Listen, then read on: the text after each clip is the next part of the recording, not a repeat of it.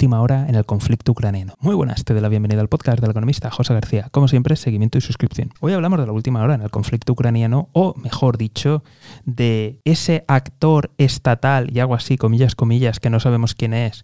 Vamos, Rusia pero que no sabemos quién es porque no está confirmado y que está saboteando aún más oleoductos. En esta ocasión le ha tocado el turno a Polonia. Y es que verás, los gasoductos que van de Rusia al resto de Europa y pasan por Polonia, pues parece que ha habido algún que otro accidente y se está perdiendo gas y también se está perdiendo petróleo. De tal forma que nos encontramos con un aumento en la escalada en esta guerra híbrida, en esta guerra en la zona gris. Y ahora la pregunta que nos hacemos es, ¿esto va a continuar? ¿Hay más infraestructuras que peligran dentro de la Unión Europea o que conectan a la Unión Europea con sus suministradores que no son Rusia? ¿Es esto un paso previo antes de la escalada nuclear? ¿Tú qué opinas? Ya sabes que tienes la página web para dejar tus comentarios. Desde aquí, como siempre, estaremos muy atentos, pero si no te quieres perder nada, seguimiento y suscripción. Un saludo y toda la suerte del mundo.